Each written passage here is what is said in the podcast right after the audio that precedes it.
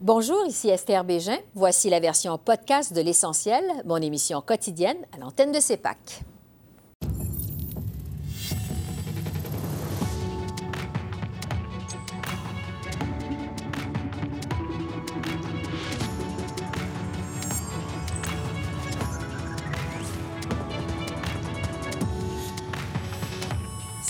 Au jour 15 du blocus ferroviaire au pays, le gouvernement Trudeau mise toujours sur le dialogue et la patience. L'opposition l'accuse de consacrer ses énergies à gérer son image plutôt que la crise.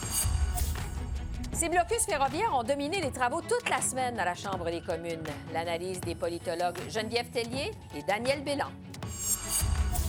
Et on évalue la performance des partis politiques avec notre panel de journalistes.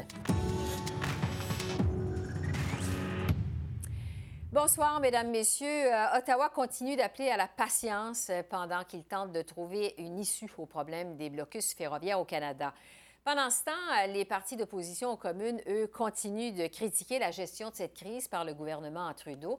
Tout ça qui survient au moment même où les forces policières pourraient intervenir au Québec. Je fais le point avec Marc-André Cossette. Marc-André, donc on est toujours 15 des blocus et la tension est toujours aussi vive. Tout à fait. En fait, le Canadien national a affirmé aujourd'hui avoir obtenu une injonction afin de pouvoir procéder au démantèlement de la barricade qui a été érigée à Saint-Lambert sur la rive sud de Montréal. Le premier ministre du Québec, François Legault, a salué cette nouvelle. Euh, il s'attend à ce que les forces policières, c'est-à-dire la police de Longueuil et la Sûreté du Québec, passent à l'action. Et ici, à Ottawa, le lieutenant politique du Parti conservateur, Alain Reyes, a salué les propos du premier ministre et critiqué le gouvernement Trudeau. On l'écoute. Ça a pris 12 jours avant que le premier ministre convoque ses principaux ministres pour parler du sujet, pour essayer de trouver une piste de solution. Il a convoqué la Chambre, il vous a convoqué, il a convoqué la nation, la population pour ne absolument rien dire. On est rendu à la 15e journée et on ne sait absolument rien de ce que ce gouvernement va faire pour nous sortir de cette crise. Donc, honnêtement, je suis inquiet. Je suis inquiet à cause de, toute façon, de la façon que travaille ce gouvernement, tout simplement.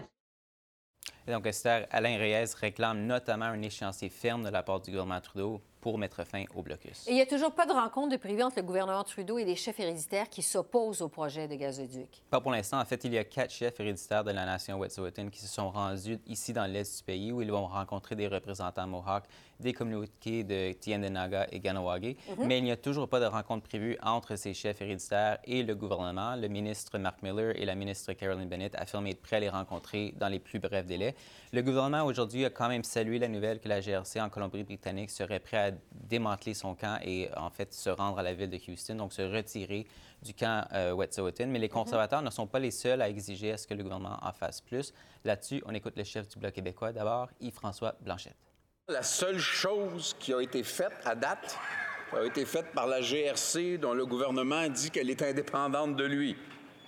que le gouvernement, à date, a fait rien. Est-ce que le premier ministre va profiter d'ailleurs du fait qu'il y a des représentants Wet'suwet'en dans, dans l'Est du Canada pour les rencontrer, ça serait une occasion. Est-ce qu'il y a eu des propositions claires? Est-ce qu'il a proposé de suspendre les travaux sur le, sur le gazoduc? Est-ce qu'il y a eu des propositions claires de fait au-delà de cette vacuité qu'on nous sert à répétition? Bravo! L'honorable ministre. Monsieur le Président, je pense que je parle pour tout le monde en disant que nous sommes tous encouragés par euh, le développement de la GRC euh, en Colombie-Britannique qui a offert au chef héréditaire une occasion de s'asseoir et de travailler un plan à long terme qui peut impliquer une présence réduite sur leur territoire, bien évidemment. Euh, comme, tout le monde le sait, nous sommes prêts à engager dans ce dialogue respectueux, mais nous avons euh, une piste très claire et nette de désamorçage, piste que nous n'allons pas dévoiler évidemment sur la place, publique pour l'instant. Les Canadiens, on leur demande encore un petit peu brin de patience. Ça va arriver, et j'en suis très confiant. Merci. Esther, le chef du NPD, Jagmeet lui aussi demande au gouvernement à faire en plus, tout en préconisant une voie pacifique. On l'écoute. Les interventions policières ne sont pas la solution. Et, je veux répéter ça parce que c'est tellement important. Ce qu'il faut faire, c'est de mettre la pression sur le gouvernement libéral, euh, Monsieur euh, Premier ministre Trudeau, de rencontrer les chefs Wet'suwet'en euh, héréditaires, de trouver une solution qui respecte le pays. Ça, c'est la solution. Et ça, finalement, le premier ministre Trudeau a convoqué une rencontre téléphonique avec le Conseil de la Fédération ce soir. On sait qu'il y a plusieurs premiers ministres des provinces qui veulent vraiment que le gouvernement passe à l'action en face davantage. Et donc, il faudra voir si cette rencontre, cet appel téléphonique, nous mène plus près à une solution. Merci beaucoup, Marc-André. Je vous en prie. Et puis, ces euh, blocus ferroviaires, ils ont dominé les travaux toute la semaine à la Chambre des communes, pour ne pas dire monopoliser les travaux. Évidemment, ce n'est pas la première crise que le gouvernement Trudeau affronte depuis qu'il est en poste. Pour analyser ça avec un peu de recul, justement, euh, je retrouve nos deux politologues, Geneviève Tellier de l'Université d'Ottawa et Daniel Bélan de l'Université euh, McGill. Bonjour à vous deux. Bonjour. Euh, Geneviève, d'abord, euh, je le disais il y a un instant, évidemment, ce n'est pas la première crise que traverse le gouvernement Trudeau depuis qu'il est élu. Euh, pour nous donner, surtout depuis qu'il est en poste depuis 2015, pour nous donner un peu de contexte, est-ce que c'est la plus importante crise pendant que le gouvernement Trudeau affronte? Euh, je vous réponds un oui sans aucune hésitation. C'est vrai que c'est pas la première crise. Si on recule dans le temps, il y a un an à peu près, jour pour jour, il y avait une crise majeure chez les libéraux. C'était avec l'histoire de euh, Josie Wilson-Raybould. Euh, c'était une crise de confiance à l'intérieur de son caucus, de son cabinet. Mais maintenant, ici, on parle d'une crise nationale, c'est-à-dire il y a urgence d'agir. c'est une crise qui affecte la vie de milliers de personnes au Canada. On pense qu'elle va prendre des proportions encore plus importantes dans les prochains jours parce qu'on parle de l'économie canadienne. J'entendais euh, plutôt des gens dire, ben, vous savez, peut-être dans les épiceries la semaine prochaine, si ça continue, il va y avoir moins de choses sur les tablettes. Euh, c'est vraiment majeur. Et là, on cherche un peu le leadership de M. Trudeau sur la scène nationale qui doit rassurer, qui doit aussi montrer qu'il y a une vision ou un plan. Puis c'est ça qui manque. Alors, euh, ça attaque directement la, crédibilité et le savoir-faire et, le style de leadership de M. Trudeau. Daniel, plusieurs ont fait la comparaison depuis les derniers avec la crise d'Oka qui est survenue au Québec en 1990. Est-ce que la comparaison tient la route? Ben oui, il y, a des, il similarités, évidemment, parce qu'on parle d'une question autochtone qui, euh, qui vraiment déchaîne les passions et il y a un risque de violence. Bon, au cas, il y a eu quand même mort d'homme, il faut l'oublier, donc on n'est pas rendu à ce stade-là. Euh, c'est quand même, euh, jusqu'à maintenant, ça a été relativement pacifique. je pense qu'au cas, en fait, c'est au-delà des, différences et des similarités, c'est ça, ça, nous hante un peu dans, les mémoires. Hein. Les gens, surtout au Québec, mais ailleurs au pays, y compris les politiciens, se souviennent de ce qui s'était passé, euh, se souviennent de cet épisode-là qui a quand même eu un effet, euh, je dirais, euh, traumatique. Et, et, on ne veut pas revivre ça. Et donc, je pense que ça, Oka, le souvenir d'Oka, évidemment qui est perçu de façon différente, dépendant de notre point de vue, là, quand même affecte la façon dont on gère cette crise-là.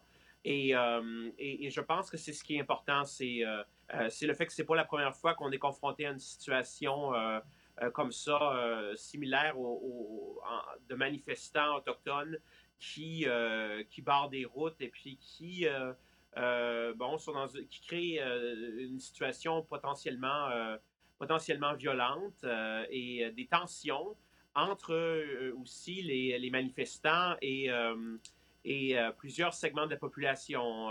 donc, je pense que le souvenir d'Oka est important ici et on ne peut pas vraiment l'oublier mhm. Dans ce contexte. Geneviève, sur l'origine de ce problème-là, du blocus, évidemment, le cœur du problème est en Colombie-Britannique, le gouvernement de la province qui a négocié une entente avec 20 conseils de bande élus pour la construction, comme on le sait, d'un gazoduc sur des territoires autochtones, mais sans l'accord de certains euh, chefs héréditaires, de ces territoires-là. Euh, est-ce que pour tenter de régler le problème, ça devrait être le gouvernement provincial de la, Colombie-Britannique, pardon, qui devrait retourner à la table des négociations, mais en invitant euh, les chefs héréditaires cette fois-ci? Qu'est-ce que vous en pensez? Oui, je pense que c'est une bonne façon de faire une sortie de crise, mais en même temps, j'ai l'impression que le problème est un petit peu plus grand et qu'on cherche aussi euh, la, participation du gouvernement fédéral.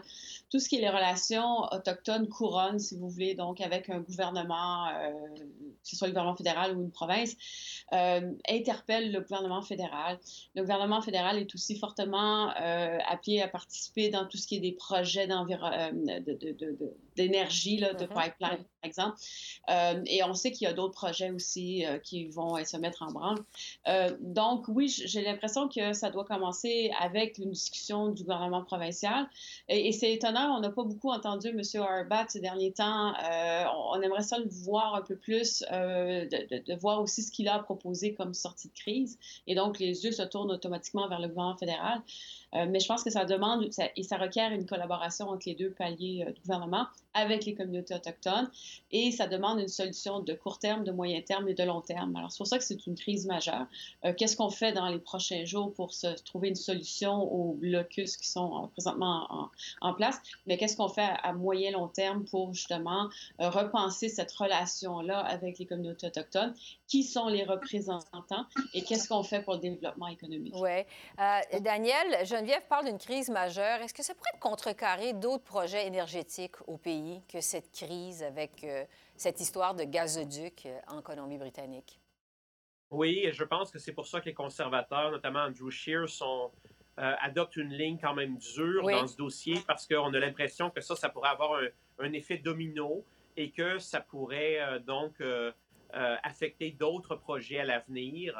D'ailleurs, y compris le projet, je pense, d'extension du pipeline Trans Mountain mm-hmm. et d'autres projets qui tiennent beaucoup à cœur aux, aux gens de l'industrie pétrolière et aux gens en Alberta, en Saskatchewan surtout.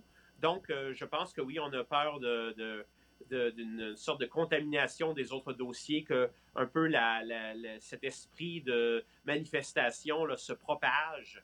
Et euh, ça, ça s'est déjà propagé de toute façon, mais que ça, ça, ça, fasse effet boule de neige et que ça devienne un peu incontrôlable. Mm-hmm. Donc, c'est ça l'approche des conservateurs, c'est de dire il faut arrêter ça tout de suite, envoyer la police. Mais je pense que ça, c'est une solution qui est quand même assez simpliste. Donc, c'est vrai que Justin Trudeau euh, a manqué un peu de leadership, qu'il a pris trop de temps avant vraiment d'intervenir euh, euh, de façon très directe dans ce dossier-là, mais que les conservateurs, eux, adoptent une position qui est quand même qui est un peu unilatérale. Mais je pense que c'est la peur d'une contamination des autres dossiers et que ça fasse boule de neige et que ça, ça, ça a un impact, détriment, un impact vraiment négatif sur le développement d'autres projets de, mm-hmm.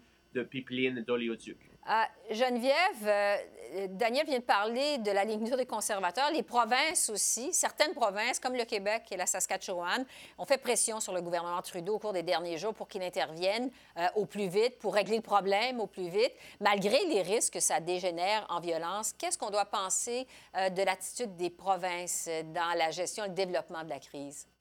Ben, on sent une certaine nervosité. Euh, oui, certaines provinces voudraient qu'on intervienne euh, plus, mais en même temps, on, reste prudent. Je pense à M. Doug Ford, par exemple, qui a dit ben, J'aimerais bien que ça se règle, mais c'est pas moi qui va dire à la police quoi faire.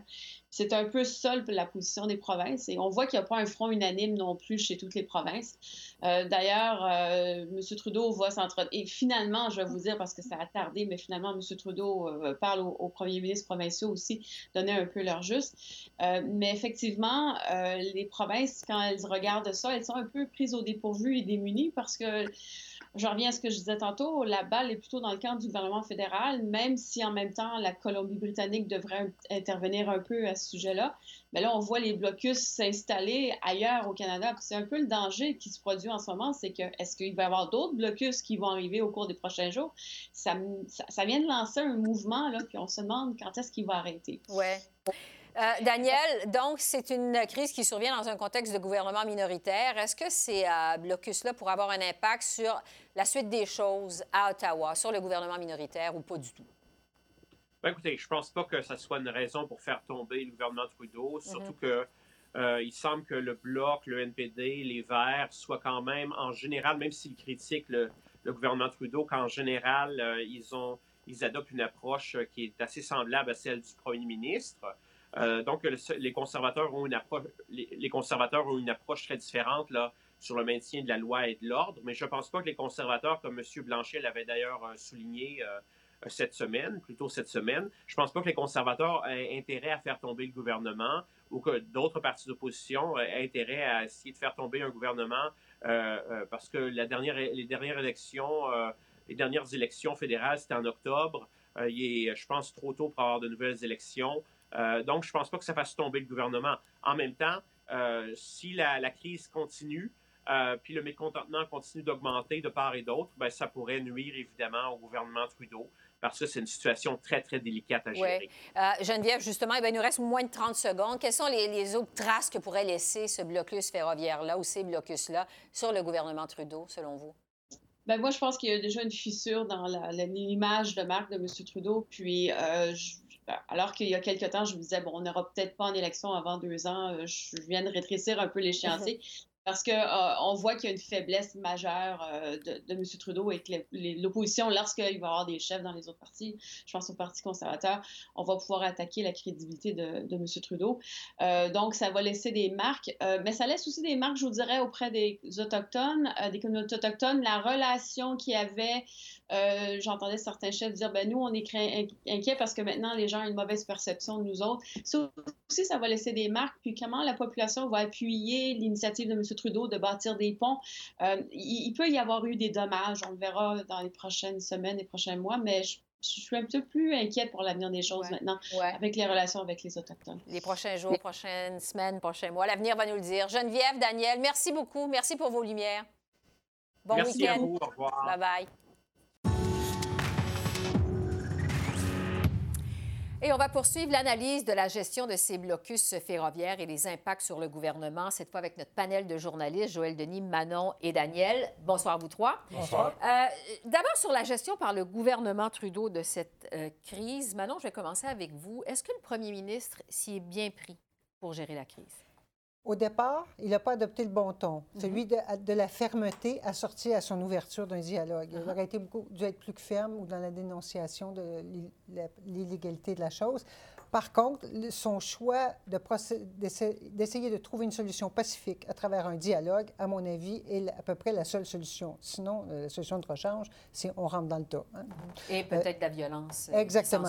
Et, et le problème qu'il a, c'est que Dialogue veut donc dire, si on veut que ça fonctionne, que c'est discret, que ce n'est pas visible et surtout, il n'y a pas de garantie de résultat à court terme, nécessairement. Et les gens actuellement en ont assez et il est confronté à cette impatience, à cette frustration des gens qui ne mm-hmm. sont pas capables de mesurer l'évolution des discussions parce que on négocie pas en public. Mais je pense qu'on n'a pas le choix que de procéder par dialogue, effectivement. Mm-hmm. Euh, la plupart des gens qui lui demandent euh, est-ce qu'on veut de l'action, on veut un geste, lequel? Lequel vous voulez exactement? C'est pas très clair. Et là, on a vu un, progrès avec euh, la GRC mm-hmm. qui, envisage de se retirer de la portion litigieuse du territoire. Daniel, est-ce que le premier ministre aurait pu faire quelque chose différemment? Bien, je pense que c'est Manon la, la bonne euh, analyse de mettre l'accent sur le ton du premier ministre. La plupart des chroniqueurs vont dire que le premier ministre, le gouvernement, il n'y a pas de solution facile et que de chercher une solution pacifique est la bonne solution. Mhm. Sauf que M. Trudeau, en même temps, se fait varloper euh, beaucoup, un peu partout, euh, dans, les, dans le commentariat parce qu'il n'a pas adopté le bon ton. Donc, c'est un enjeu de... M. Trudeau a été euh, applaudi après l'écrasement, ben, l'attaque contre l'avion de l'Ukraine en Iran. Mhm pour avoir trouvé le bon ton cette fois-ci. Je pense qu'il ne l'a pas trouvé, certainement pas au début. Euh, c'est sûr qu'il a voulu polariser. On dirait qu'il a tenté en même temps de polariser le débat, de mettre l'accent sur les conservateurs qui, eux, cherchent une, mesure, euh, des mesures beaucoup plus coercitives. Et donc, à ce niveau-là, il a réussi à prendre cet espace-là à chercher la bonne solution, mais c'était une semaine très difficile pour lui, je pense. Euh, Joël Denis, on a reproché au gouvernement, M. Trudeau, de ne pas avoir de plan. Est-ce que vous aviez le sentiment qu'il savait où est-ce qu'il s'en allait ou s'il improvisait? le plan n'était pas clair parce que justement, on n'en a pas fait état publiquement. Le mhm. plan, par contre, c'était de miser sur le dialogue et non la confrontation, comme l'ont euh, expliqué mes collègues. Mais il y aurait peut-être fallu poser un geste de plus, je pense. Parce qu'on cherche à dialoguer avec des gens qui, pour le moment, ne voulaient pas entreprendre un dialogue parce que mhm. la GRC était sur leur territoire. Donc, il aurait peut-être, en, nommant peut-être un médiateur, un émissaire qui aurait pu se rendre là pour, dialoguer directement avec eux, peut-être comme Paul Martin. Ça a été euh, évoqué dans les rangs libéraux. Pourquoi ne pas nommer Paul Martin, l'ancien premier ministre, qui, lui, a une fondation qui s'occupe des dossiers, autochtones, et donc qui a, euh, comment dirais-je, une réputation enviable euh, mhm. chez les Autochtones. Donc, cette mesure-là avait été évoquée par certains, mais pas euh, adoptée par le premier ministre. Peut-être que ça va venir dans le cours des choses. Il y a Jody Wilson-Raybould qui s'est aussi proposée comme médiatrice. Mhm. C'est peut-être aussi une carte que M. Trudeau devrait explorer, mais il aurait dû expliquer davantage, à mon sens, pourquoi il fallait miser sur le dialogue en évoquant les incidents d'Oka, par exemple, d'Hippowash qui ont tourné à la violence parce qu'on a fait appel à l'armée euh, et à la, police pour régler ce dossier. il y avait un autre argument aussi en faveur d'expliquer de, pourquoi qu'il faut un dialogue, c'est que la communauté Wet'suwet'en elle-même est divisée. Donc, il faut lui donner, on le dit enfin, mhm. qu'il faut lui donner un espace pour qu'elle puisse discuter, pour trouver un consensus au sein de, de cette communauté-là, uh-huh. parce que euh, là, on est pris avec deux groupes. À qui on écoute? Les chefs de bande, les chefs héréditaires. Donc, euh, je pense que ça, ça n'a pas été bien expliqué au départ. L'objectif poursuivi aussi avec, par ce dialogue-là. Bon, euh, vous parlez justement des chefs héréditaires, chefs de conseil de bande. Euh, sur la performance des ministres, Daniel, d'abord, Caroline Bennett, qui est la ministre des Affaires autochtones, elle a dit qu'elle attendait d'avoir une invitation des chefs héréditaires pour aller discuter. Est-ce que c'est la bonne stratégie à prendre? Je pense que ça démontre un peu les difficultés de cette politique-là de réconciliation de discussion de nations à nations, d'attendre des interlocuteurs. Et je pense que le gouvernement cherche encore à mettre en place son plan d'action pour tenter d'en arriver à la réconciliation, peut-être mieux expliquer ce qui a été fait, mm-hmm. parce que des fois, les gens disent Ah, M. Trudeau a promis la réconciliation, ce n'est pas encore arrivé, donc c'est un échec. Euh, et je pense que des fois, le gouvernement réussit mal à expliquer ce qu'il essaie de faire, et je pense que les problèmes de Mme Bennett euh, M. Miller, où l'ont pas réussi, ça fait quand même une semaine presque, euh, qu'ils n'ont pas réussi vraiment à, à régler cette situation-là rapidement, avoir des interlocuteurs clairs.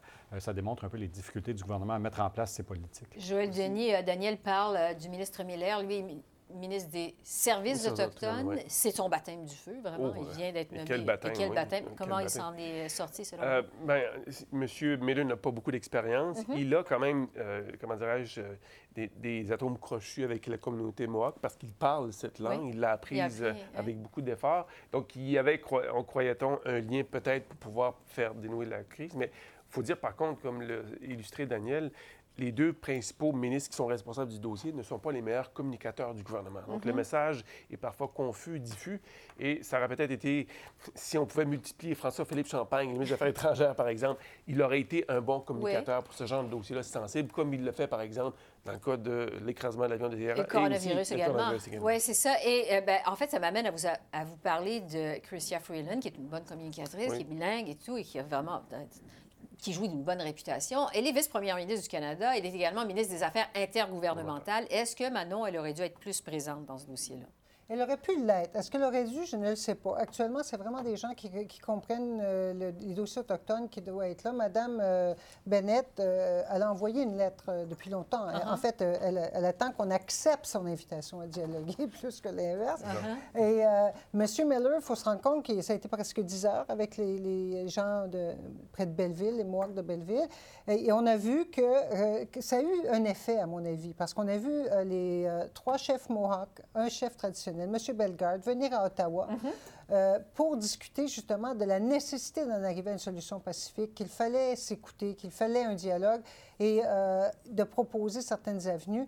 Je pense, bon, ils sont pas, on ne les suit pas nécessairement euh, aux barricades, mhm. mais le message était quand même clair et je pense qu'il y a là l'effet de ce dialogue amorcé par M. Miller. Donc, je ne pense pas que c'était totalement inutile, mais Mme Freeland, son, sa, je pense qu'elle devrait être, en tout cas, euh, présente dans ces discussions avec les premiers ministres euh, que M. Trudeau euh, doit avoir pour s'assurer justement que tout le monde est sur la même euh, longueur d'onde et qu'on arrive avec un, euh, et qu'elle puisse après ça qu'on poursuive le, travail sur, euh, avec les, gouvernements les plus concernés en tout cas. Sur le rôle de l'opposition, Andrew Scheer d'abord, chef de l'opposition officielle, a été beaucoup encore en mode attaque contre M. Trudeau au moment où il a fait sa déclaration commune. Il a parlé de la salade de mots de M. Trudeau. Est-ce que la réaction de M. Scheer, Daniel, était appropriée dans les circonstances? Bien, on sent qu'on veut on sent que la situation s'empire. Je ne pense pas que le théâtre de la Chambre des communes aide à résoudre la crise. Mm-hmm. Ça démontre la polarisation de l'opposition. il y a un, commentaire intéressant de John Iveson cette semaine qui dit que les conservateurs, leur financement va très bien de ce temps-ci. On dirait que les gens donnent de l'argent au Parti conservateur. Donc, peut-être que ce n'est pas tout à fait les bonnes motivations. On, cherche pas, on ne semble pas chercher à trouver une solution. On cherche à exploiter la crise des fois à des fins mm-hmm. politiques. C'est l'impression globale qui se dégage. Euh, de la performance cette semaine. Euh, moi, je voulais aborder le, le François Blanchette, le chef du Bloc québécois. Je pense que, étonnamment et paradoxalement, c'est lui qui s'est le mieux tiré d'affaire cette semaine. C'est lui qui a proposé des solutions concrètes au lui gouvernement. Qui semblait avoir le ton le plus modéré. Il avait l'étoffe d'un chef d'État. Et ça, c'est assez euh, intéressant. Je me pose la question suivante. Est-ce qu'il a été inspiré par la paix des braves qui a été signée par le gouvernement du Québec et les mhm. Premières Nations au Québec? Peut-être. Il voit là certains, peut-être une voie de sortie de crise mais il a proposé des choses intéressantes qui pourraient être reprises par le gouvernement Trudeau. Par exemple, le remplacement de la GRC par un, corps policier autochtone mm-hmm. sur euh, le territoire de euh, la communauté Wet'suwet'en. Euh, voilà. Pardon, excusez-moi. Et donc, il amène quelque chose de concret à la table. Et euh, contrairement aux autres chefs, je Mhm. dirais c'est lui qui s'est le mieux démarqué euh, cette semaine. Ce qui, moi, m'a frappé Oui. euh, aux communes, je suis d'accord avec euh, Daniel sur le fait de se questionner sur euh, le- le- l'impact de- de- des travaux parlementaires, le- la confrontation, euh, alors qu'il y a une crise et que tout le monde tra- devrait travailler ensemble pour le bien commun. Et on a senti, euh, M. Singh euh, aussi, euh, les- M. Singh, Mme May, M. Blanchette, Oui. ont compris la nécessité d'un dialogue, de ne pas avoir recours à la force. Mhm. Ont- C'était évident chez eux. Et bon, M. Blanchet, évidemment, était vraiment au-dessus de la mêlée. Oui. Et ça, on n'a pas le choix. Je pense que M. Trudeau a fait erreur lorsqu'il a rencontré les chefs euh, des partis d'opposition d'écarter M. Scheer. Scheer. S'il croyait que M. Scheer ne pouvait pas participer à la conversation sans polariser le débat, il aurait pu au moins avoir un tête-à-tête avec lui pour essayer Mhm. de, de- de lui faire comprendre où il allait. Et, et parce que dans une crise comme celle-là, je pense qu'il faut que à la Chambre des communes, les gens se mettent justement au-dessus de la mêlée euh, et ne cherchent pas dans, euh, marquer des points partisans. C'est complètement odieux. Mhm. Il y a des gens qui, qui en subissent les contre-coups. C'est un gouvernement minoritaire et c'est souvent la dynamique d'un gouvernement minoritaire. On sent plus de confrontation parce qu'on Oui. sent que peut-être une élection est. euh, Oui, ça manque, le, lendemain.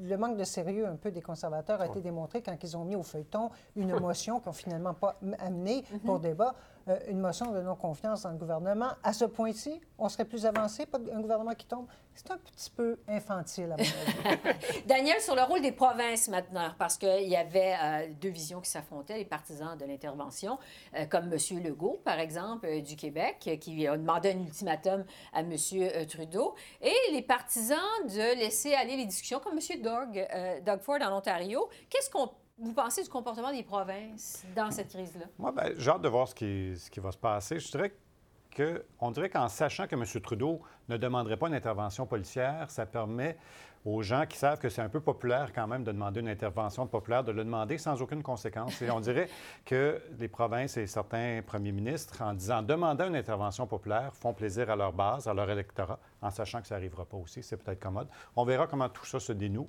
Si ça reste spécifique, on ne saura pas quelles auraient été les conséquences d'une intervention policière, mais si la, la police entre, ce, qui, ce que beaucoup de gens craignent, c'est du grabuge, ou aussi ça pourrait nourrir d'autres protestations. On voit que quelques personnes peuvent bloquer des infrastructures cruciales au Canada en- très rapidement. Assez facilement. La crise oui. actuelle a été Oui. provoquée par le gazoduc en Colombie-Britannique. Mais ce qui remonte à la surface, ce sont des décennies de frustration de la part des Premières Nations.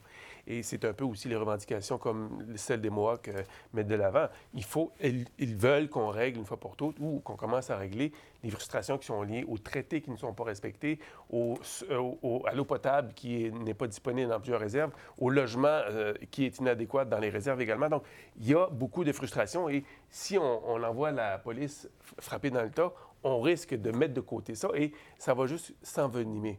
Donc, il y a vraiment un problème de fond. Le Canada, je pense, avec cette crise, est confronté à son passé colonialisme des 150 dernières années et ça paraît, les, frustra- les frustrations sont énormes du côté des Premières Nations. On va se laisser là-dessus parce que c'est tout le temps euh, qu'on a, mais euh, c'était une belle façon de clore euh, la discussion. Joël Denis, Manon, Daniel, merci beaucoup. Merci. Alors voilà, c'est comme ça qu'on a vu l'essentiel de ce jeudi 20 février à Ottawa. Esther Bégin qui vous remercie d'être à l'antenne de CEPAC, la chaîne d'affaires publiques par câble. Je vous souhaite une excellente fin de soirée et à demain. Au revoir.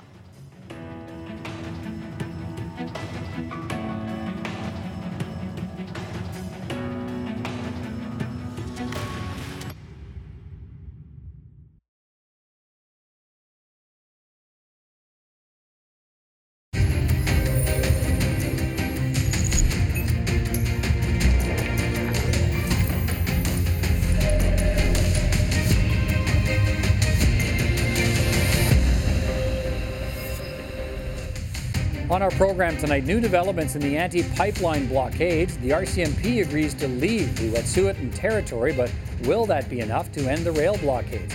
The Minister of Public Safety says it should be. I'll speak with Bill Blair. On a day when the RCMP Civilian Oversight Agency releases a letter that Indigenous advocates say confirms the RCMP has overstepped its authority in dealing with the pipeline protests on the First Nation territory. Hereditary chiefs, well, they've come to Quebec and Ontario to thank blockade supporters, but have yet to agree to a meeting with federal ministers to discuss their grievances and try to de escalate the crisis. And on a day the House of Commons debates a conservative motion calling for federal politicians to express support for those First Nations who want the gas pipeline and condemnation for those holding the Canadian economy hostage with the blockades.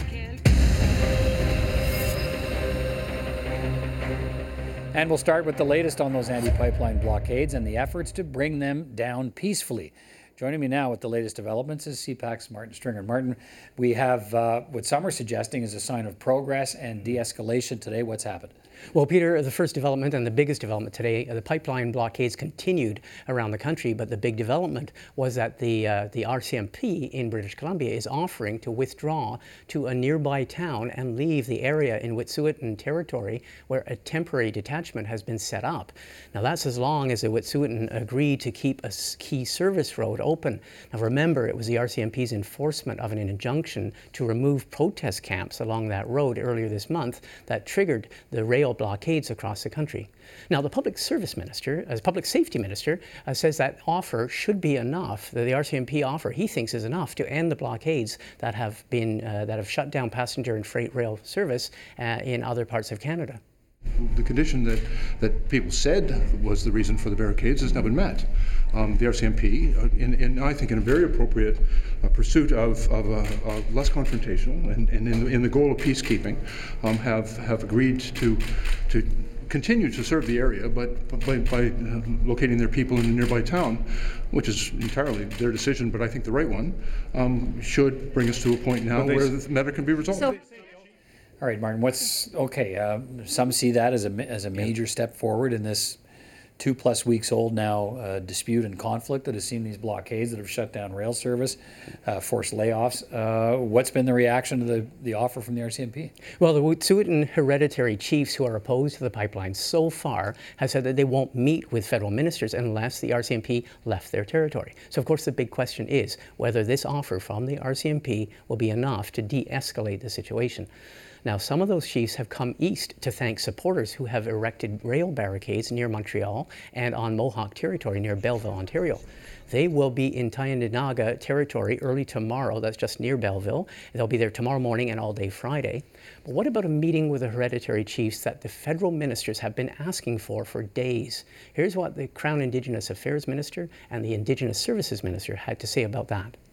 Minister Miller and, and I, as you know, the, the chiefs have flown uh, to Montreal and uh, are planning to spend um, uh, two days at Tyendinaga and two days at Kahnawake.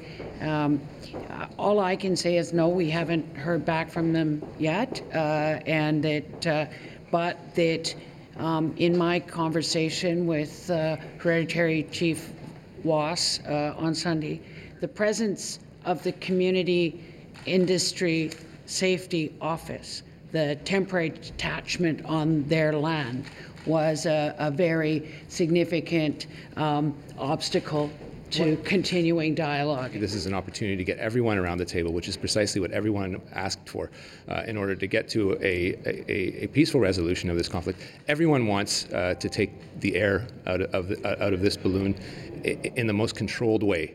The problem is most people are coming up with us with a pin, and that isn't the right solution.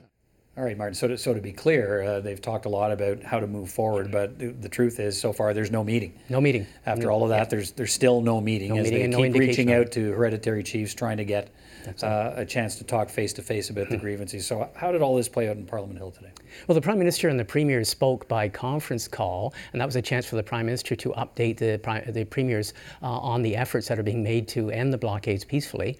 Today, also, MPs spent the day in the House of Commons debating a motion that the uh, from the Conservatives calling on MPs to support the Coastal GasLink pipeline, and the members of the Wet'suwet'en who are in favor of it. The motion also calls on the House to condemn, quote unquote, radical activists for exploiting divisions in the First Nations community. And the Conservatives continue to call for immediate action. They insist that nothing short of police intervention to bring down the barricades is acceptable. We're now entering into our third week where uh, radical activists are breaking the law, holding up critical infrastructure, and now we're seeing the impacts. Approximately 1,500 people have lost their jobs, having been laid off. I can't imagine their frustration. It is so unjust that there are now people who will struggle making mortgage payments and bill payments because their jobs have been affected by people breaking the law. And still, we hear nothing uh, from this government about action to end these blockades. All right, Martin. So that's the view of the opposition leader, Conservative Party leader Andrew Scheer. Um, he wants action. Uh, the NDP wants action too, but a different kind of action. They're calling on the Prime Minister here. What are they saying? Well, I said at least one opposition party is arguing that the Prime Minister himself should meet with the hereditary chiefs. Here is NDP leader Jagmeet Singh what I've said to, to actually move this ahead in a, in a manner that respects how, how serious things are is the Prime Minister should have a month ago met with the hereditary chiefs when they asked. And now we are in a situation where they're asking again. Reports show very recently that they're asking again to meet with the Prime Minister. He needs to meet with them right away. I think that's the path forward in the, in the fastest way possible. And Peter, so far there is no indication that the Prime Minister is going to meet with the hereditary chiefs himself. So far, he seems to be leaving any meetings when and if they happen to his ministers. Yeah, and when and if they happen uh, still seems to be the big question, Martin. Yeah. All right, thanks very much. You're welcome. And one of those ministers who is handling this delicate crisis uh, for the government is the Minister of Public Safety, Bill Blair, and he is with me now. Minister Blair, good to see you again. Uh, thanks for coming to speak with me. The RCMP has offered to, to leave that uh, temporary detachment on uh, Wet'suwet'en territory and pull back to the town of Houston, which uh, incidentally is also in the Wet'suwet'en territory. But have you had any response to that offer? Have you heard from the RCMP or from the hereditary chiefs that this works for them, and now maybe we can move forward? Well, I, first of all, I think the move by the, the, the RCMP is, was very positive and also very responsive and responsible. Um, for you know their mission there right from the outset has always been to keep the peace and, and to resolve the, the, the conflict that exists on the, in that uh, territory um, as peaceably as possible and they've been working tirelessly on that and you know they evaluated the, the evolving circumstances and and they made the decision to you know, deploy their officers and change their, their posture on the territory and, and in particular on that roadway. And, and that was exactly what the hereditary chiefs had asked for. And so, you know, I, I think it is a very positive move, and I think it does create a path now to a, a, to the peaceful resolution of, of, of the situation. I will tell you, I think we've come to the time where the barricades have to be removed, be removed because the impact on Canadians is very, very significant. So, so, so what does that mean? Well, what it, what it means is. so, know, I mean, for, for a couple of weeks now, we've been hearing your government say that, look, we're looking for a peaceful way out. We're looking for a peaceful, a negotiated way to end these well, and, barricades. And, and, and, what it means to me, Peter, but we're, there, there haven't been any meetings yet, and now, now, well, there has, there now, has, there's been ongoing discussion, discussion uh, between Minister Miller and Mr. Bennett, and M- Miller in particular is in, in very regular right. contact with. But I, but I sense a change in your, your posture now, saying you're, you're you're now being clear that the barricades have to come down? I, I, believe that, you know, we listen very carefully. We have been committed to peaceful resolution, and we have a long term commitment to ongoing uh, dialogue on reconciliation. All of those things are terribly important to us and to Canadians. And so we're, we are absolutely committed to that. But the impact that, that this is having, the, the, the rail blockades is having on Canadians right across the country, um, is, is, is very significant on families, on people's ability to support their families and earn a living. And so, we've been listening very carefully, and, and in that dialogue, you know, they, they've been very clear that they wanted to see a change in the posture of the RCMP. The RCMP, in a very responsible way, have made the operational decision uh, to, to, to, move to a, a, different posture which maintains their function of, of keeping that area safe, but also removes a lot of the issue of conflict. And so, is, is, is and, and, again, I said I, I, I think I, I, detect a change in the government's posture with the conversation we're having here. That uh, time is running out on this process of peaceful negotiation and trying to find a, and I fair. I think everyone on, on in this discussion is should be should be very, very well aware of the urgency of this work. And, and I will tell you, the, the police of jurisdiction in, in Ontario, that's the Ontario Provincial Police. In Quebec, perhaps the Sûreté de Quebec or other police services. Um, in other provinces, it, it may be the RCMP working under a provincial agreement. The police in every one of those places want very much, and, and it is their goal to see if they can resolve these d- disputes and, and, and have these barricades taken down as peaceful a way as possible. And we've been trying to support that by, by engaging um, the leaders in an ongoing discussion and to try to resolve and the issues that they raised. We've so, made real okay, progress so on that, and so we believe that it is time sorry, so to you, move forward. You've had no progress on that? I think no. I, I think we've made real progress on that, and, and which you still haven't has a, is a meeting despite a number of different overtures. I mean, well, I, let me throw one this. One I really want to convey to the, the, Indigenous leadership that we have, and in particular uh, Marc Miller has been working with, we need them to come to the table. We yeah, believe so is, we is, believe is the patience of the government running out here. You, well, I, I, you know what? I'm not going to indulge myself in impatience. We got a job to do, and our job is to uphold the law, keep people safe, and also uh, to, to address this, this the impact that these these barricades and this disruption of service is having on ordinary Canadians. And so we are seized with the urgency of that. And, but and I, guess so we're I'm, not going to stop working hard on it. It, it, it. it, strikes me as watching this that your level of urgency is a different level of urgency than the hereditary chiefs. And let, let me propose this. I mean, they're I've, ta- I've said they're a two-hour drive away from from Ottawa right now. They're they're going to be in Tyendinaga. They're going to be in Montreal, and yet they're not talking about they're going to see supporters, but they're not talking about a meeting with ministers who've been trying to get meetings with them for days. I'm very so is that is I'm, that I'm, you, I'm highly motivated and, is and this now pushing want, the government to say, look, if you won't even if if you won't talk to us about the concerns face to face, what do you want us to do? Is that where we're at here? Peter, I'm still absolutely committed to a peaceful resolution of, of, of this situation to have those barricades removed if that peaceful resolution of, of this dispute cannot be achieved. When will you know that? Then, well, I, I, I believe We're that, there.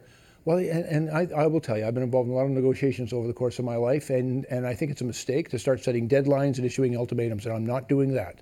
But I want everyone to understand there's an urgency to the work we need to complete here because of the impact this is having on everyday Canadians. And, and I'm, I'm, also concerned. I don't want to see Canadians lose their confidence or their support for the reconciliation agenda. And, and so I think there is an urgency to, to getting this resolved. I know that uh, the premiers uh, feel that same sense of urgency, and, and their police services want to do it as well. We, we want a peaceful resolution, and we're working hard to achieve it.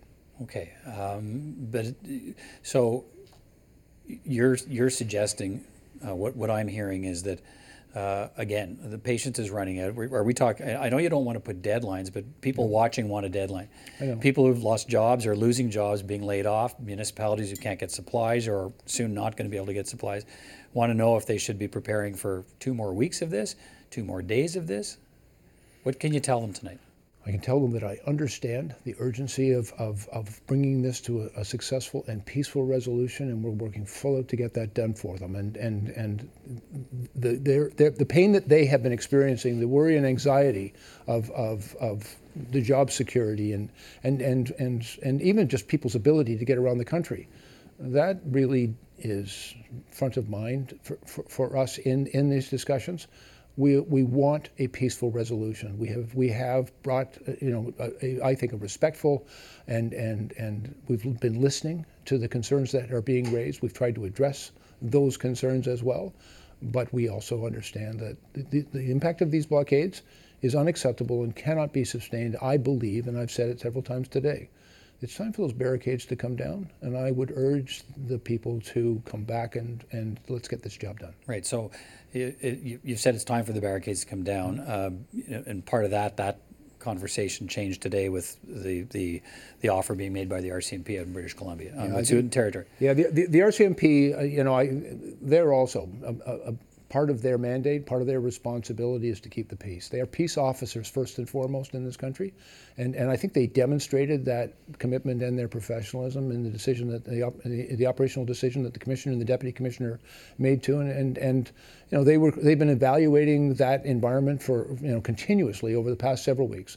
They came to that decision, and I think it does create the circumstances now that allows those discussions to move forward to a successful conclusion, and we want to get on with it. Okay, I'm still curious though. Why why have you decided now is, is the time the blockades? I mean, in part the RCMP move, I guess, uh, in British Columbia, but there's got to be something else. Well, there's got to there, has got to be a frustration with the no, fact well, that you know, and I don't indulge myself in frustration, Peter, because I don't think it's helpful. What what we, we do believe though is that the people that we were talking to said very clearly that they wanted to see a change in the posture of the RCMP. So you've on, made them on, on, on, you, what was said in territory. The RCMP, I think, responded to that in a very appropriate and, and professional way, and that I think they've created the circumstances that can lead to a peaceful resolution of this dispute. And so.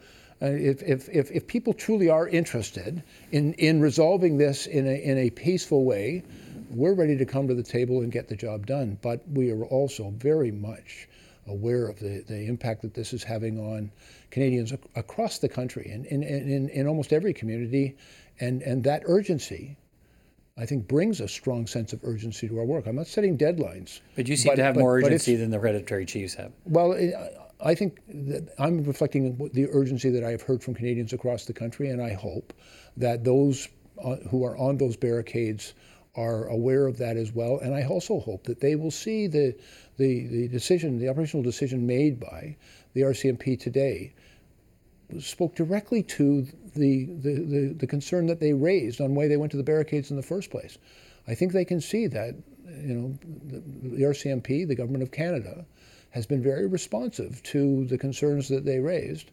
And I hope that that will encourage them to come back and, and finish the job of getting this resolved peaceably. It, we just want to get those services, those trains running again, those services available, protect those jobs, and, and we also remain committed to continuing the dialogue of reconciliation and addressing the concerns, other concerns that have been raised that you know, that, those, those are issues that have existed in this country for generations. They're not going to be resolved today, but we're committed to working with people to get them resolved.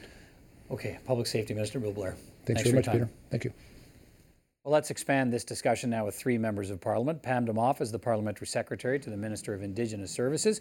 She's with us again tonight. We've been talking a lot about this issue. Todd Doherty is the critic for transport for the official opposition. He's back again because there's clearly lots to talk about. Charlie Angus joins us tonight. He's the critic for Indigenous youth for the NDP. It's good to see you all. Thanks for uh, taking time to speak with me about this ongoing and important subject. Thanks, Peter. I just spoke at length with the Public Safety Minister, Bill Blair, about the latest developments and this offer by the RCMP to leave uh, their temporary detachment uh, in the Wet'suwet'en territory. Uh, Mr. Doherty, your party's been calling for the police to remove these uh, blockades that have popped up at uh, rail crossings across the country here in different places. Uh, here we have the RCMP offering to, to back off, if I can put it that way, in an effort to de escalate the crisis. Do you support that? Listen, I, I support whatever is going to uh, come to a peaceful resolution. Uh, and I've been saying that, uh, and we've been saying that all along. If um, that's great news to, to, to hear that um, it looks like uh, the RCMP are going to um, do whatever they're doing uh, or, necess- or necessary to actually diffuse the situation. I think that that's important. We've always said that allow the police to do the job, that we have full confidence in their skills and ability to uh, protect peace, protect the peace, protect our communities, and have the tools necessary to, uh, at their discretion, to be able to right. do whatever. But, but your, your, your party is suggesting they enforce the rule of law. That's a, that the police should go in there and remove these blockades.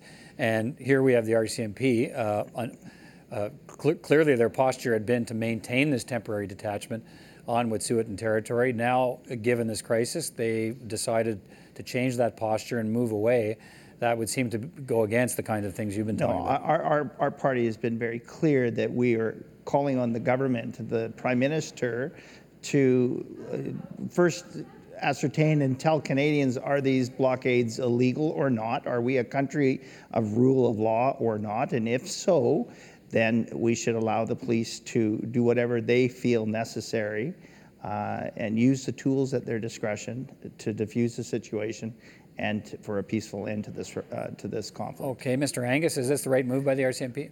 I think that the RCMP has made a very wise move. I think they realize the situation has become untenable. There needs to be a de-escalation uh, so that we can begin negotiations. So we have a window. My concern is is if the government doesn't step forward with a really uh, credible plan on the table, that will not de-escalate the situation on the other blockades, which is where the potential for something going wrong, for something spiraling out of, you know, out of everybody's hands is very, very, very real. I'm very concerned about the situation. So I'm pleased that the RCMP have, they've dialed it down. They've, they've given us space. Now, in that space, it really is now incumbent upon the prime minister. It's not good enough to say he has a team. It's not good enough to say he has ministers. Uh, the Wet'suwet'en hereditary chiefs want to meet the prime minister. I think the prime minister needs to be able to say, listen, we're going to suspend things. Uh, we will send in a mediator. I would suggest someone like Senator Murray Sinclair, or maybe one of the BC uh, uh, uh, regional chiefs, to say, how do we deal with this uh, dispute within the community? But that that would send a message to the Mohawk communities, to the other Indigenous uh, activists across the country. They want to know that something is going to change. And unless we they have that, uh, the blockades will continue and we will have lost. Okay, a, doesn't that open the door? So should the prime minister meet with any protesters who have a, a grievance with the government, or is, or is this different? I- This is an unprecedented situation, and I think anybody suggesting it's not is doesn't has never been out on the street where the young there's young Indigenous mo- walking and moving across this country protesting. The the chances of other protests coming up if something goes wrong are very very very real. So, So- the prime minister showing leadership at a historic moment. Uh, Pam Damoff, there's this building pressure on the Prime Minister get- to get personally involved here and, and offer to meet with the hereditary chiefs as they've demanded. Uh, why isn't he offering to do that? Well, he is personally involved, though. Uh, he is involved. He's, he's, they're working on this night and day. The Prime Minister is personally involved. And there is dialogue continuing. I think it's very hopeful what's happened today. And, and you know, I'm encouraged to hear my colleague from the Conservative talk about, you know, that, that they're also hopeful because I, I, I've gotten a little frustrated over the last few days of only talking about the rule of law. The police have the tools that they need now. No one is the, in the government is saying, telling the police not to do something. We're not telling them to do something. We are, are giving, giving the police the ability to do what they do, do and I have confidence in the police services to do their job. So I, I, I think it's, But it's the message, I mean, sign. are you suggesting the messaging from the government doesn't have an impact, though? And, and I know, you know, police, are, you know, make their own make their own decisions, but it would, what would it look like if the prime minister was talking about the need for peaceful negotiations, and while he's doing that, the Mounties are tearing apart a blockade? Well, I mean, they're independent, uh, Peter. They, they are. It's, Okay. it's, it's uh, the, the message we have been trying to convey is that we want a long-lasting, peaceful solution to the issue. Mr. Doherty, are you, are you concerned at all as we watch this? We, we have, as we speak, we have uh, the hereditary leaders uh, who uh, they are meeting with supporters at, at blockades in Tyendinaga tomorrow. Uh, then they're supposed to go on to Montreal. They're a couple of hours' drive from the nation's capital, and the ministers that have been asking for a meeting with them, but so far uh, there's no meeting scheduled. Uh, Well, you're absolutely right, Peter. I, I mentioned this yesterday in uh, uh, the very same comment about dialogues taking place. Well, dialogue isn't taking place, and our colleague from the NDP mentioned this. Is it's enough to say I have a team or I have a minister that's doing this. Prime minister needs to show leadership and needs to take action. As a matter of fact, I just took a phone call from uh, a, a chief in my in my riding that said, "Thank you for doing what we are doing." Uh, he said that you know he asked me this question. He goes, a very important question. Do the rights and title belong to, uh, to who do they belong to? They belong to the community. And in these communities, those, that, those communities elected uh, chiefs and council to represent them. And the chiefs in council and hereditary chiefs uh, elected in favor of lifting their communities out of, out of, out of poverty. Now, a very important question uh, it, and it continues to be said. I said this earlier in a comment. I believe our, comment, or our, our colleagues from the NDP have said this. When you're meeting with the hereditary chiefs, you need to meet with all of the Wet'suwet'en. Um, and you can't, it's not enough just to meet with the, the angry few. You need to Okay. meet with all of the Wet'suwet'en leadership. Mr. Mr. Angus, what do you think of this that? forward. Well, I, I think we need to be really realistic in terms of our role as parliamentarians. This issue is much bigger than us. It's simply not credible for the Conservatives to say, well, there's you know the good First Nations and the bad First Nation people, and uh, that's not a credible response. What's going on within within the Wet'suwet'en community uh, is a is obviously a divide, but it has triggered a much more massive response that has created. Uh, a, a movement much more politically potent and uh, potentially uh, problematic if it's not handled right than idle no more. However, if we actually show leadership, if the prime minister gets it that we got to contain this, we have to de-escalate. If we send some clear messages, we may be able to get through this, get the trains running. That's got to start All right, happening. the- but if, if the if the hereditary chiefs are are meeting with the the Mohawk blockades but the prime minister is not calling him, but yet the prime minister is calling the premiers. Uh, there is a disconnect there, and Canadians and Indigenous people are the losers for this lack of stepping forward and saying, "You're right. We're going to have to sit down. We have to de-escalate. We've got to find a let way me, through there's this." a couple of minutes left here. Mr. Doherty, let me go back to you, then, then to Pam Damoff, because I want Hmm. to talk about the motion the House debated today was a conservative motion. You sponsored the motion. I did. Uh, what, is it, what does it ask for?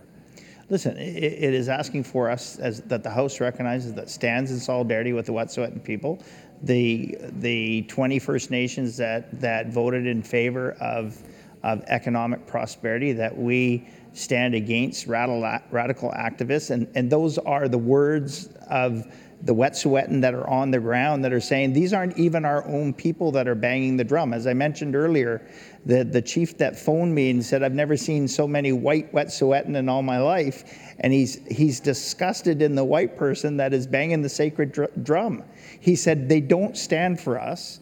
They don't represent us. Everybody that wants to stand there and with their fist in the air saying that they support the Wet'suwet'en Okay. need to hear the other side of the story. And that's what the, the motion today All right, is Pam, all about. Pam Damoff, uh, can you support that motion? No, I can't because I find, you know, we as a country have been very selective in Indigenous peoples that we want to support, and we don't want to support when it's convenient for us. And the motion is deliberately done so that it it, it, it, ignores the, the root problem that we're facing here. And and so no, we will not be supporting the motion. And and you know, quite frankly, I I, I, I hope the rhetoric tones down when you see the uh, someone running for the leadership of the Conservative Party supporting vigilantism. You see Oh, transport tu- trucks um, running through blockades. It, it, it, it's frightening what's happening out there, and we need to just tone down the rhetoric and to, like, give some space for some negotiations Okay, and Miss- for dialogue to happen. Mr. Angus, where's the NDP on this motion?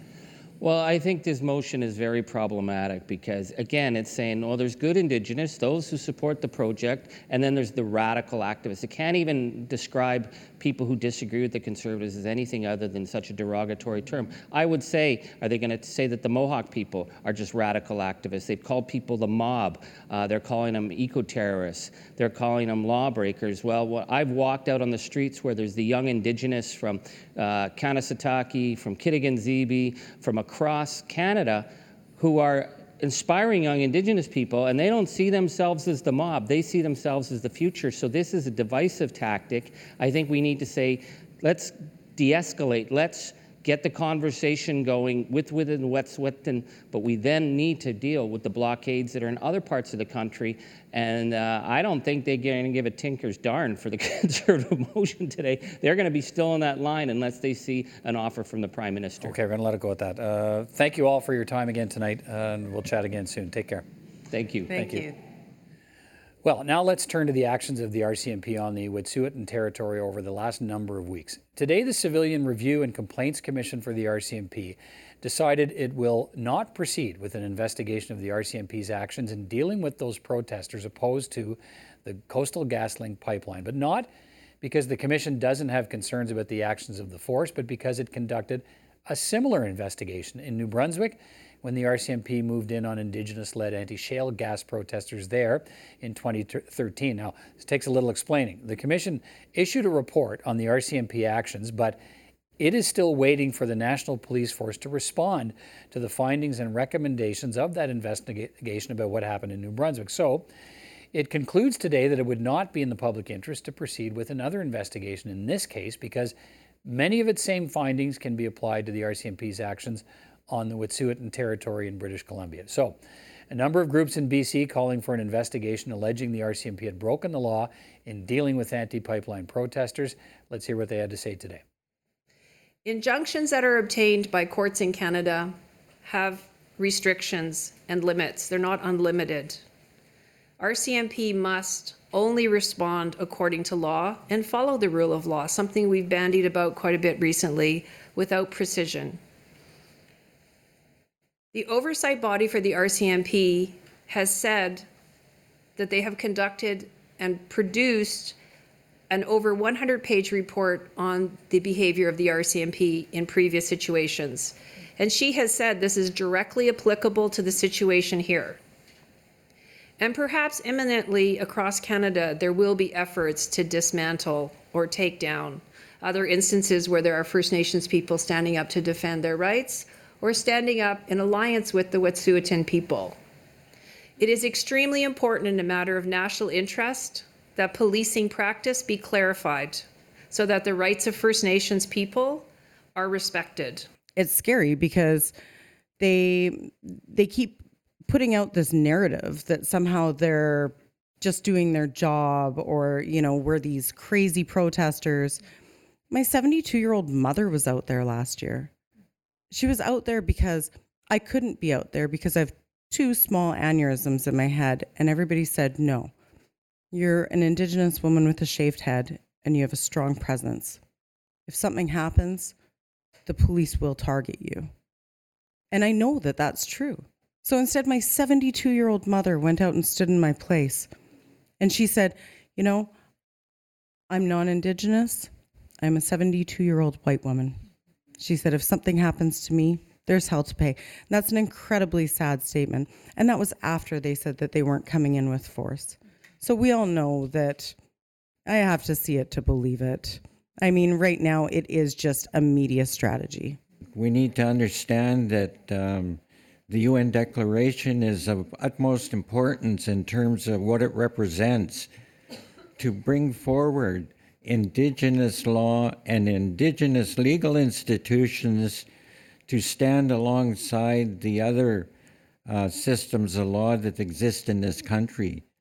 Harsha Walia is the executive director of the BC Civil Liberties Association. She joins me from Vancouver to discuss the response from the head of the RCMP Civilian Review and Complaints Commission today. Uh, Ms. Walia, first of all, thanks for taking time to join uh, with me today and to have this discussion. I appreciate your time. Thank you for having me. Can I start by asking you, with the groups you joined with in this action, what was the reaction today uh, at your news conference uh, to the offer from the RCMP to leave that temporary detachment set up along the access road in uh, Wet'suwet'en territory, as long as the service road remains open. Uh, what was the feeling about that offer? Yeah, what I can say is the Wet'suwet'en spokespeople who spoke to that, their concern was certainly that this uh, is happening without conversation with the hereditary chiefs, and also that the RCMP are still maintaining a detachment. They're moving locations, but that uh, CIRG, the response team, is continuing to maintain a presence on the territory. So I think uh, they're still waiting for a full withdrawal. They're waiting for conversations to happen in a good way, uh, and that's that's been their response. So that it's not uh, they're moving off this temporary uh, detachment, or that's the offer, but they're uh, setting up in Houston, uh, which is still on Wet'suwet'en territory, right? That's right, and presumably they're setting up a detachment to continue their policing operations. So they're not actually uh, closing down their policing operations on the territory. Okay, um, so uh, let's see where that uh, story ends up going. But um, let me ask you about the reasons you asked the Complaints Commission to launch a public investigation. Let's start there. What are you alleging about the actions of the RCMP on the Wet'suwet'en territory? Yeah, so what we've seen with the RCMP since uh, the second week of January and what we uh, issued a complaint about, we issued two complaints. One is an urgent update uh, and our complaint included eight testimonies from people in Wet'suwet'en territory, including media, uh, including legal counsel, and including Wet'suwet'en people and their invited guests. And what we saw was a, a, range of issues emerge, particularly with respect to the exclusion zone on the Morris uh, River Road, on the Morris Forest Service Road, rather, sorry, uh, including a denial of access and a restriction on people's movement. Uh, we saw restrictions on media, uh, we saw an exclusion zone that did not actually correlate with the injunction. And so all of these taken together are serious concerns where that they infringe on people's charter protected rights, mm-hmm. uh, which is a serious infringement. Uh, it's an infringement on Wet'suwet'en people's ability to move on their territory. Uh, we saw restrictions on uh, press, and we know freedom of the press is a very highly protected uh, charter right, and, and our charter and so, you know, taken together, we saw the RCMP as instituting an unjustified and overbroad policing power in Wet'suwet'en. Okay, uh, so, so that was our complaint. Okay, and so you take this complaint, you, you ask the uh, Civilian Complaints Commission to in, uh, launch a public investigation. Uh, the head of the commission uh, sent you a letter saying that uh, she's refusing to, to open an investigation, but not because she didn't think the concerns were serious, but because she's already reported on similar allegations against the Mounties in, in New Brunswick. So, uh, what, and you've seen some of the, uh, the, the, recommendations that she's put forward and some of the findings she's made. Uh, what did you what do you draw from those and how they relate to what you say has been happening with Wet'suwet'en territory? Yeah, absolutely. And I should say that she leaves it open whether she will uh, call a public investigation right. at any given time. Uh, but I think this letter is really it's quite unprecedented and it's shocking because we got it back so quickly.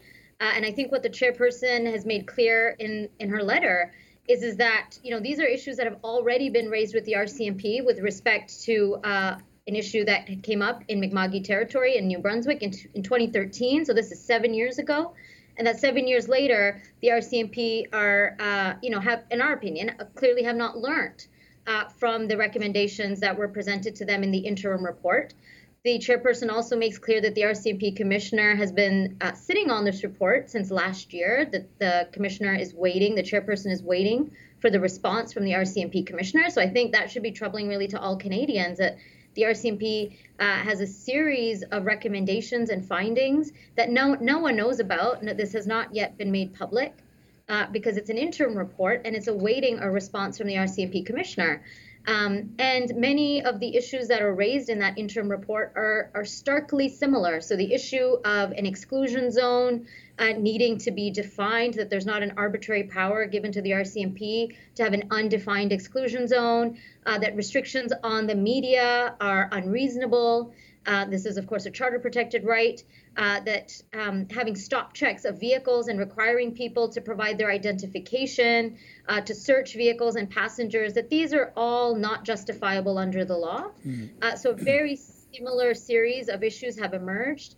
Uh, the commissioner also makes clear that you know uh, policing operations, particularly when it comes to Indigenous communities, is something that needs to be taken very seriously, uh, given the history of Crown RCMP relations and also what it means in an era of reconciliation. So I think for all of these reasons, you know, this is an incredibly powerful letter to, to get. And even though the, the commissioner and the chairperson is not initiating a public interest investigation, uh, what we glean from it is that uh, the commissioner is saying, you know, we don't want you to have to wait uh, another, uh, you know, the length of time that other people have had to wait, and that these issues are are pertinent, they're of significant public interest, and so it's really quite unprecedented that the chairperson released the summary findings to the public, despite the fact that that has not yet been made public as a report yet, because right. it is of significant public interest. And and are you okay with the the, the explanation that um, I don't want to, for now, launch another public investigation into what's happened with the RCMP in in Wet'suwet'en territory till I hear back from them, till they respond to this other report.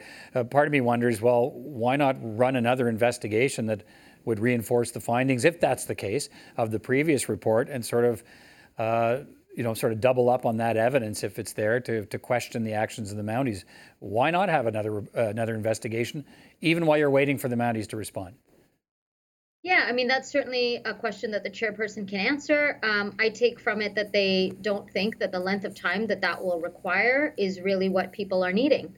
Uh, I think the chairperson recognizes in their letter that the the amount of detailed investigation and the, t- the process that that will potentially lead to, including maybe the RCMP sitting on another interim report, uh, does not serve anyone's best interests. All right. So what happens now, do you think? What's what's the lesson from, uh, even though there's no public investigation, is there enough in this you think to uh, send a clear message to the RCMP and to the, the, the public about um, how how the force might be doing its job?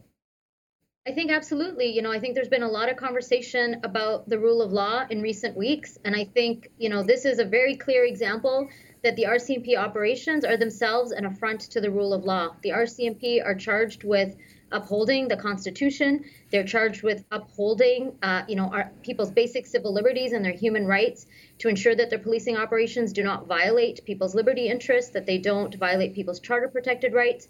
Uh, and I think we have ample evidence uh, that the similarities with what happened in 2013 that the commission has pointed to and what's happening today in Wet'suwet'en territory are very similar, and that the RCMP has already received this guidance. They've already received these findings and recommendations from the CRCC. They've had this report for one year. Uh, and yet they're continuing to maintain these kinds of policing operations, many of which are clearly unlawful. Um, and so I think the RCMP really uh, need to need to demonstrate how they can possibly justify this. Uh, there's many examples of this. One of them, of course, is the RCMP have said that they are simply enforcing an injunction, um, but we know that the exclusion zone is actually outside of the injunction zone, and that is one of the things as well that the CRCC chairperson pointed to that the RCMP need to be educated about the parameters of a of enforcing an injunction. And so I think there's uh, many reasons that we can look to to be skeptical of the RCMP's policing operations in Wet'suwet'en territory, including just the excessive use of force that we're seeing. Um, and also, the RCMP okay. have said the exclusion zone has come down, but we've heard multiple reports that people are continuing to be stop checked in their vehicles, which is one of the clearest um, abrogations of law and charter rights that the CRCC chairperson pointed to in her in her letter. All right, uh, Harsha Walia, uh, Executive Director of the BC Liberties uh, Civil Liberties Association. Thank you for your time today. It's good to speak with you. Thank you for having me.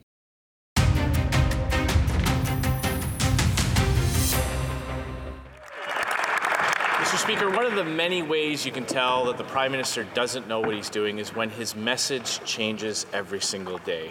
First, the Prime Minister elevated the protesters, talking about how they were defending their communities in the cold. Then he tried to make a link between radical anti energy activists and reconciliation. Then he said that the protests were illegal, but that it wasn't up to him to enforce the rule of law. So, simple question can the Prime Minister tell us on what day these illegal blockades will come down? The Honourable Minister of Public Safety.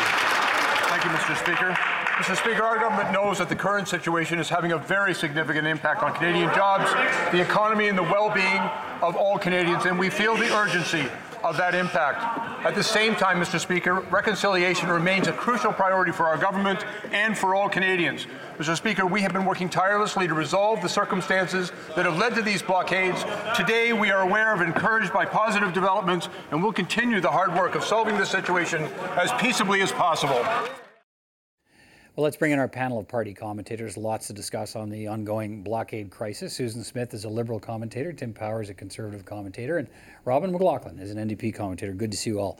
Here. Uh, here we are into week two plus now, I think 15 days of, of the blockades. And, and let's start there with some, I think, some opening comments about where we are, because we now have a bit of body of work to watch here over two plus weeks. And what strikes you about how this is unfolding and how the crisis is being managed by the government? Susan?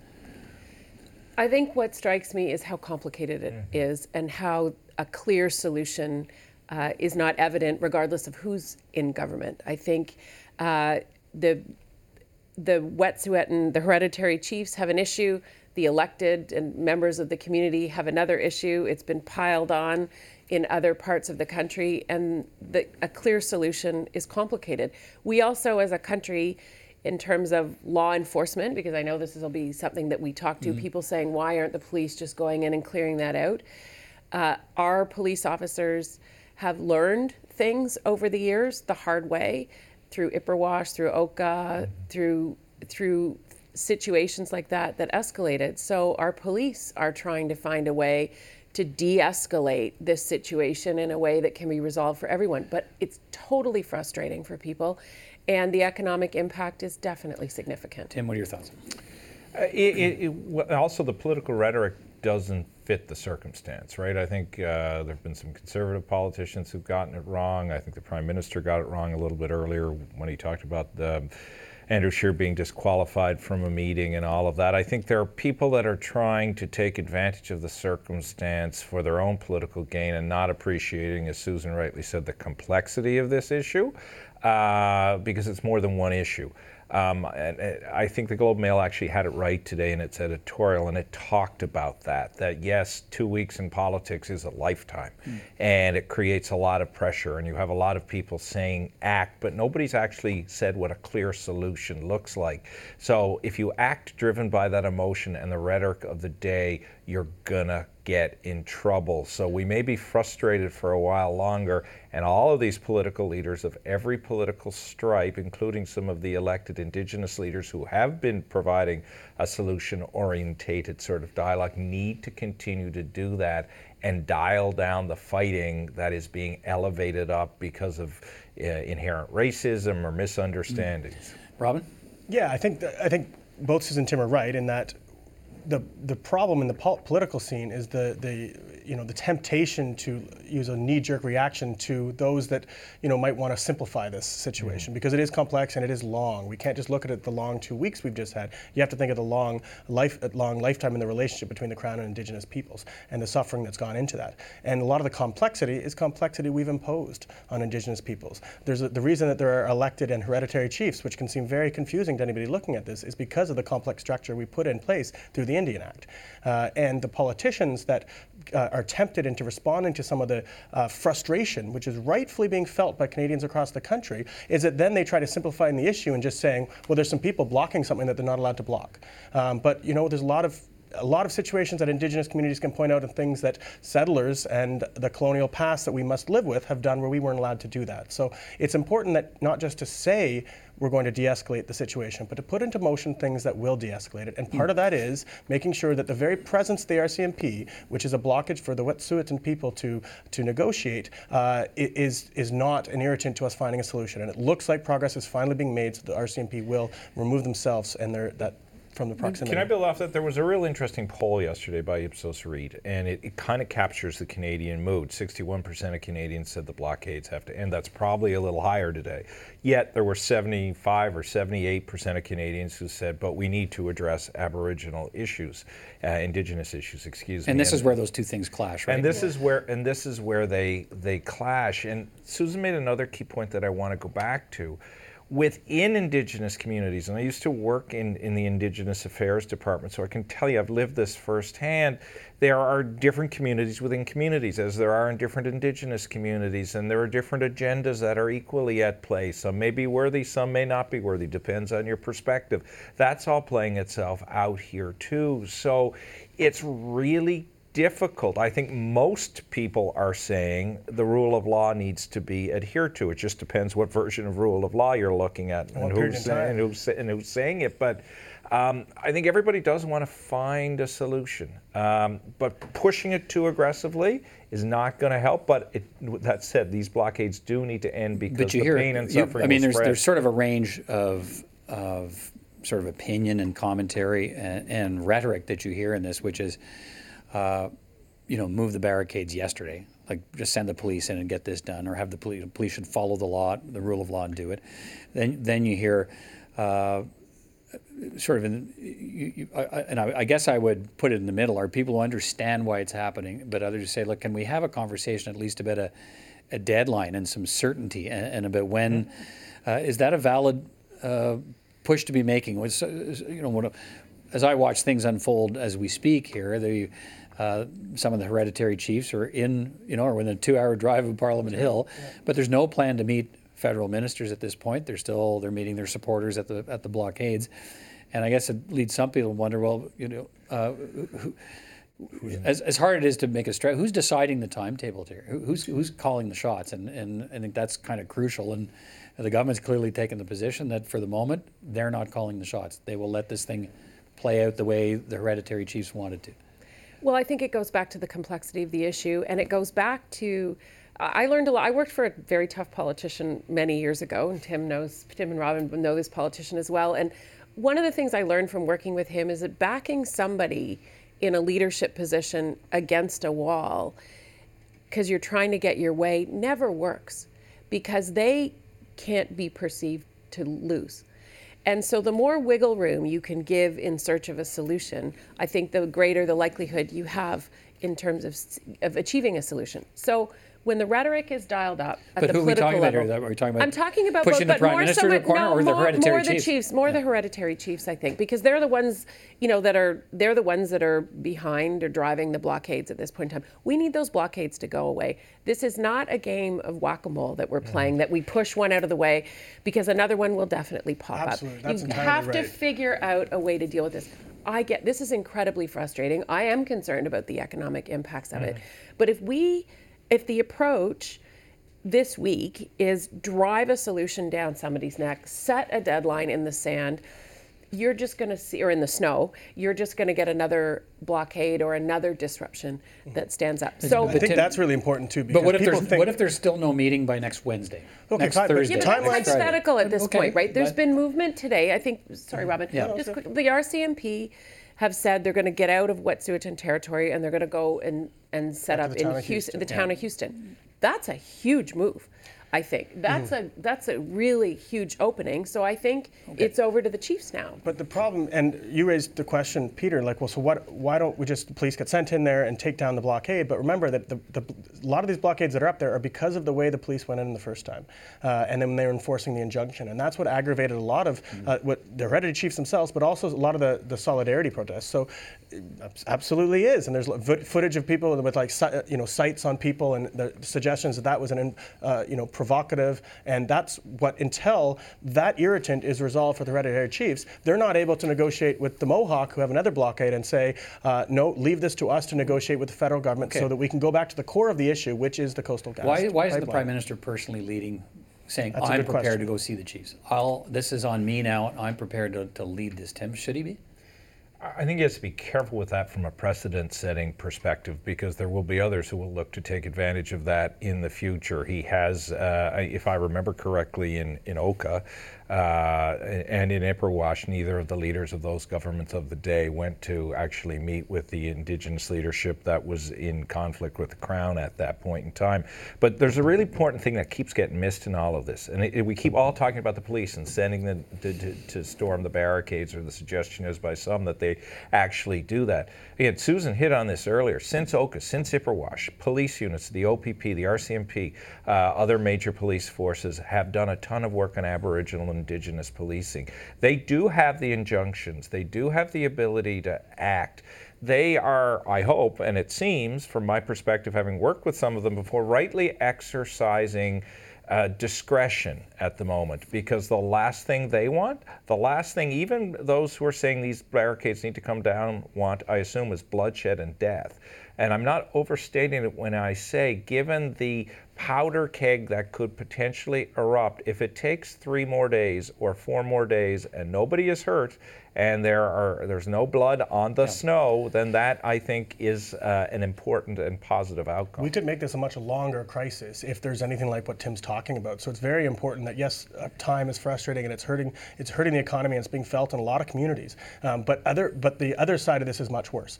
Uh, we are already dealing with you know uh, centuries uh, of, of problems with Indigenous Crown relations. If we create more of a problem in terms of how this is resolved, we won't be resolving any of these issues going forward. Yeah, and we should also point out that the uh, part of what's at the heart of this is the is the is the conflict between band council uh, elected officials, which are fall under the Indian Act, and and uh, and that's been like that for and and, but and the court decisions have the recently chiefs. started to move that power more towards hereditary in those spaces, which is complicating Right, but, things. there, So it's but, but forcing there the have been government. calls on the government to deal with the treaty is, Yes. issue for, for Yeah, years and nothing's happened. So- century-old problem. Let me ask you. So we talked about the, the, the what certain politicians are saying about this and, and, and how that contributes to the conversation in whatever way. Peter MacKay was on the program here last night. We talked about the blockades and how he would be enforcing the rule of law. He later tweeted uh, support for the counter protesters who took down a blockade near near Edmonton, and he tweeted that hey, it's good to see a couple of Albertans with a pickup. Uh, to see what a couple of Albertans with a pickup can do uh, can do more for our economy in an afternoon than Justin Trudeau could do in four years.